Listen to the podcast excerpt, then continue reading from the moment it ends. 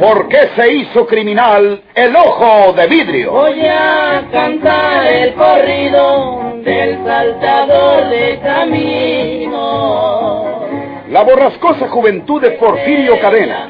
¿Cómo perdió uno de sus ojos? ¿Y por qué tuvo que seguir la vida criminal perseguido por sus poderosos enemigos? Una nueva serie cantilana del escritor norteño don Rosendo Ocaña.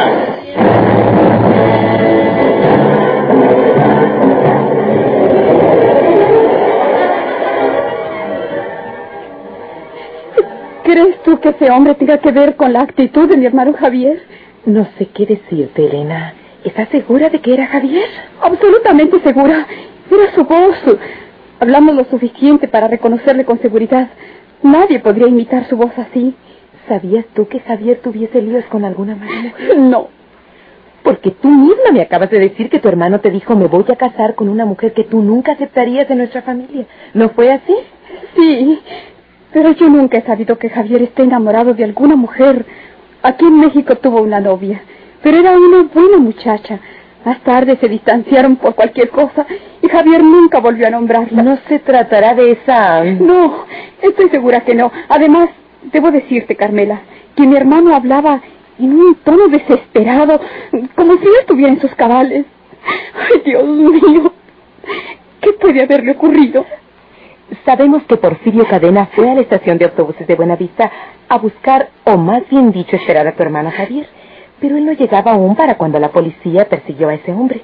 Julio dijo que quedaron ahí dos agentes del inspector Riverol vigilando Sería una increíble audacia de ese asesino volver a la estación, sustraerse a la observancia de los agentes apostados ahí y así interceptar a tu hermano al bajar del autobús. Tanto no se puede creer, Elena. Ese hombre se ocupará ahora tan solo de su seguridad personal, ya que toda la policía de la capital lo busca, y lo verían de volver a aparecer en buena vista. Estoy pensando que Porfirio Cadena no tiene nada que ver con esa extraña actitud de tu hermano, Javier.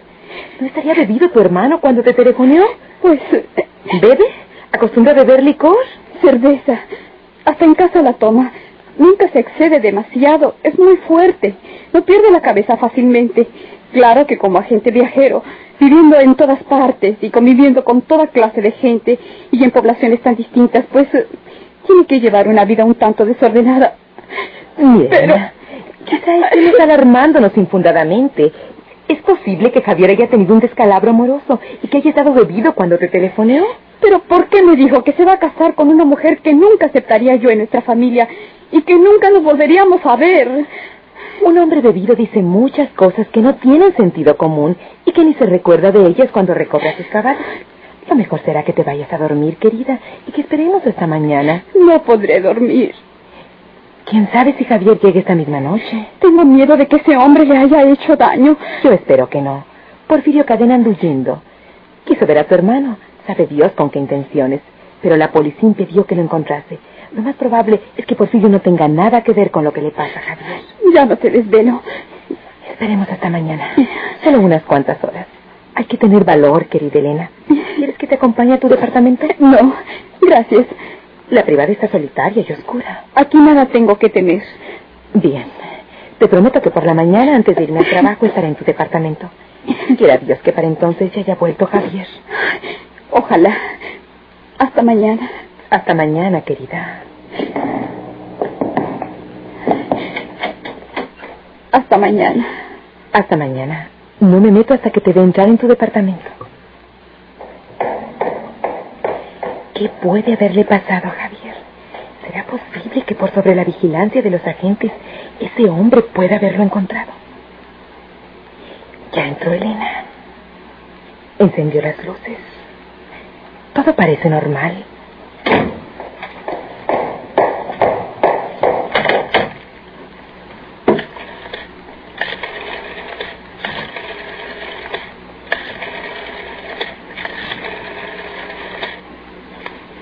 Servicio secreto, diga usted. Eh, Quiero hablar con el inspector Riverol.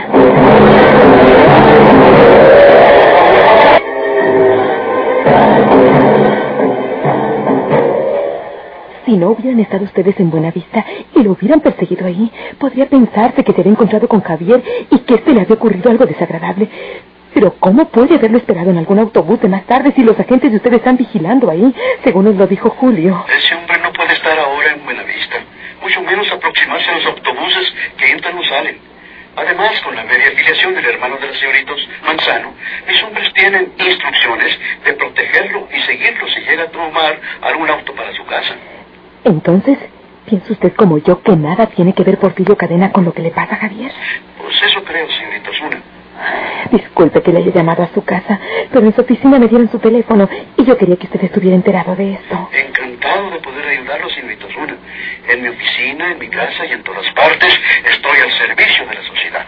Descanse tranquila, aconseje calma a la señorita Manzano y por la mañana daré una vuelta por la privada en busca de novedades. Se lo agradezco por Elena. Buenas noches, Buenas noches, señorita Osuna.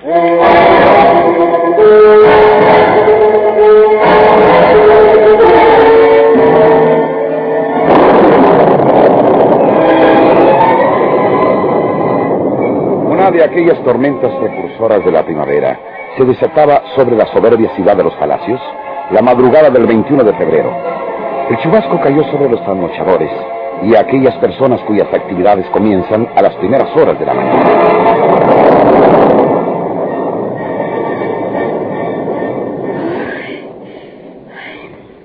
Creí que no iba a poder cerrar los ojos. Y creo que he dormido algo. Debo haber estado rendida para que haya podido dormir un poco. ¿Qué fue eso? Me pareció que una puerta se cerraba. ¿Será alguna ventana mal cerrada y que golpeó con el viento? Me levantaré a ver.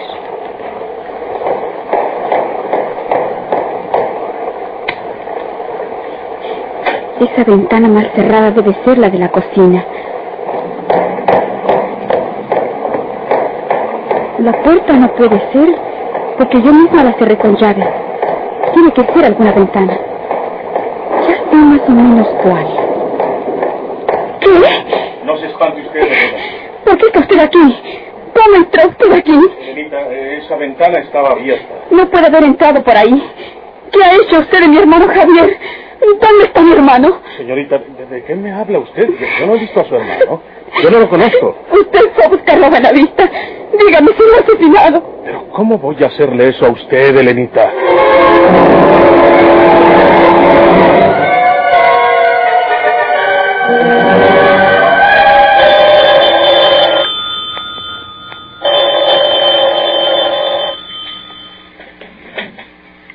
Servicio secreto. Oye, Ernesto, habla Riverol. Eh, diga usted, inspector. Se me ocurre que, que vaya una patrulla a la privada de la calle de Cedro, 62 en Santa María, y eche un vistazo por todo aquello.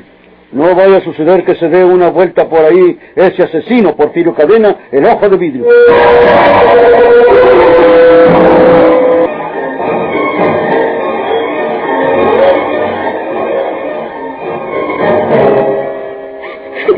Nadie más que usted puede saber la suerte de mi hermano Javier. Eh, por favor, hable, hable más quedo. Dígame la verdad. Todo lo prefiero a esta incertidumbre. Elena, ¿cree usted que tendría cara de pararme aquí si le hubiera seguido en mal a su hermano? Es verdad que lo fui a buscar a Buenavista, a la terminal de los camiones esos, pero yo quería conocerlo y hablar con él, para que él también me conociera y para decirle que yo estoy enamorado de usted y que... Calle. Usted no tiene derecho a enamorar a una mujer buena. ¿Cuál sería el porvenir de una muchacha buena casada con un... como usted? Pero también tengo el alma en el cuerpo. Yo también tengo corazón, Elenita.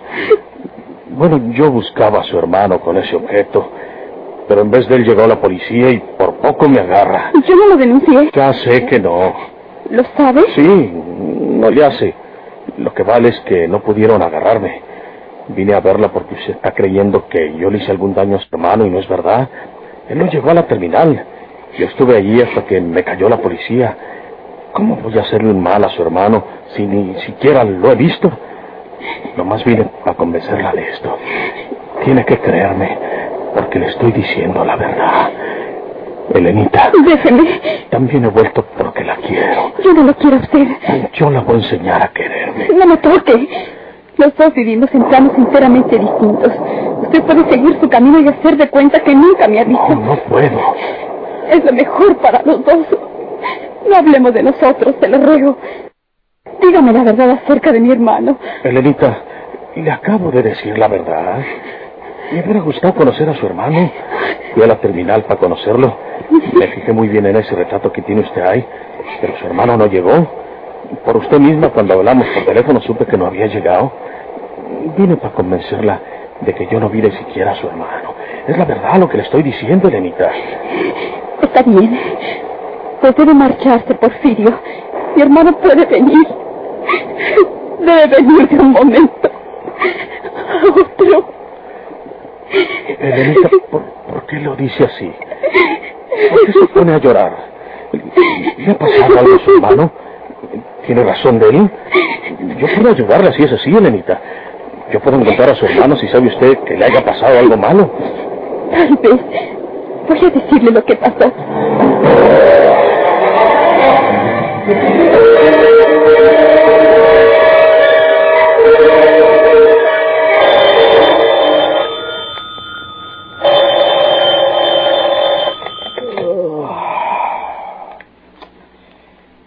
El inspector Riverol. Inspector, le habla María del Carmen Azona. He despertado y me ha llamado al departamento de Elena. Están las luces encendidas, inspector. Son las dos de la madrugada y debería estar ella durmiendo y las luces apagadas. Yo envié una patrulla que investigará por ahí, por la privada, señorita Osuna. Sí, pero la privada está cerrada desde las 11, inspector. La patrulla puede pasar por enfrente, pero no puede entrar. Ya son varias las ocasiones en que el asesino se encuentra en el interior del departamento de Elena cuando ella vuelve. Perdóneme que la haya molestado tanto llamando a su casa, pero... Eso no se preocupe, señorita Osuna. Es mi trabajo. Estoy acostumbrado. Creo que usted quiere decir que ese criminal puede hallarse ahora en el departamento de la señorita Monzón. Sí, inspector. No he tenido valor para ir a llamar a Elena. Ah, muy bien. Quédese usted vigilando el departamento de la señorita Manzano desde su punto de observación. Yo estaré ahí dentro de media hora. Corte, porque voy a llamar a la oficina. Sí, señor.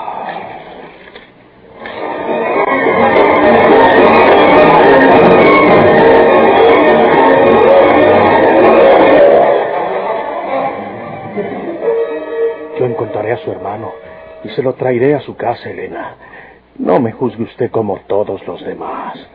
Olvídese que soy malo, porque en realidad yo seré malo para los otros, pero para usted no, Elena. Para usted quiero ser. No, no. No se lo voy a permitir. Elenita. ¿Eh? Vienen. Silencio. Silencio. Saliendo por la ventana que estaba abierta en la cocina, se va la azotehuela. Ahí voy a esconderme. Cuidado con que usted vaya a decirles que aquí ando, ¿eh? Dígales que, que no me ha visto. Usted no puede traicionarme, Elena. Yo le ayudaré a buscar a su hermano. Sí, váyase. Escóndase.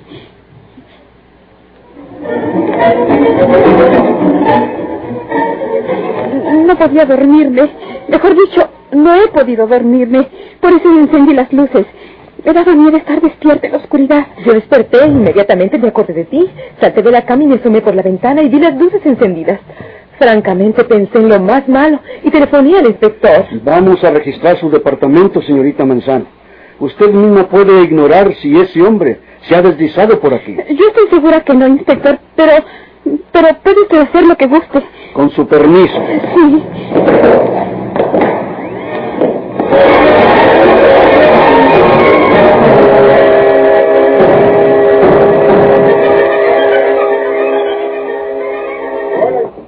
Se abrió la ventana esa. Sí, señor. ¿Qué hay ahí? Es una sotahuela, inspector. Está llena de cachivaches inservibles. ¿Qué pasó? ¿Qué fue eso, Ernesto? Es un gato, inspector. Ah, sí, ya me di cuenta. Vente si no hay nada ahí. Estamos alarmando a los vecinos.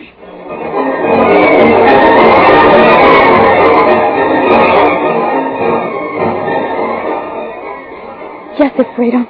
Váyase usted también. Elena. A Victoria también le dijo usted que estaba enamorado de ella. Se los dice a todos. No, no, no. A usted le han contado que yo le haya dicho a Victoria que la quería, pero no es así. Yo nunca le dije eso a Victoria. Ella no me gustaba. Pero usted, Elena. No, váyase. ¿Quiere que me maten? Ahorita tienen que estar vigilando en la calle. Si salgo ahorita me matan. Voy a descansar unas horas en el cuarto de su hermano Javier. Después me iré a la calle, aunque tenga que disfrazarme un poquito. Y le juro que de encontrar a su hermano. No se ocupe de mí. Yo voy a encerrarme allí a descansar.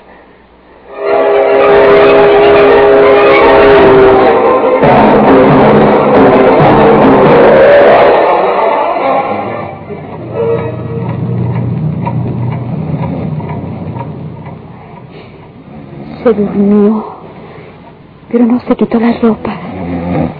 Ojalá que él pueda de veras encontrar a Javier. Dejó la pistola en el buró y un reloj y su cartera. ¿Eh? Esta cartera. A ver. Oh, es la cartera de mi hermano Javier. Aquí está grabada la piedra del sol y aquí la pirámide de Chichen Itza. ¿Por qué tiene en su poder la cartera que yo le regalé a mi hermano? ¿Qué? ¿Qué? ¿Qué? Tendrá usted que explicarme esto, Porfirio Cadena. ¿Cómo? ¿Por qué está en su poder la cartera de mi hermano Javier? ¿Qué? La, la cartera, pero... ¿Qué hizo usted de mi hermano? Eh, Elena. Lo asesinó. No lo niegue usted. No, no. Usted lo asesinó y le robó la cartera. Pero yo voy a vengar la muerte de mi hermano. No, no, Elena. ¡Deme esa pistola! ¡Cobarde asesino! ¡No! Elena, me ha herido. ¡Auxilio! Estoy herido. ¡Auxilio! ¡Cállese! ¡Cállese!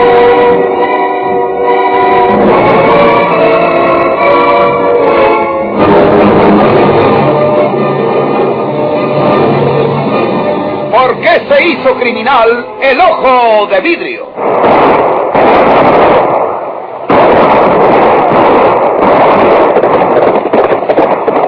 Muchas gracias por su atención. Sigan escuchando los vibrantes capítulos de esta nueva serie rural.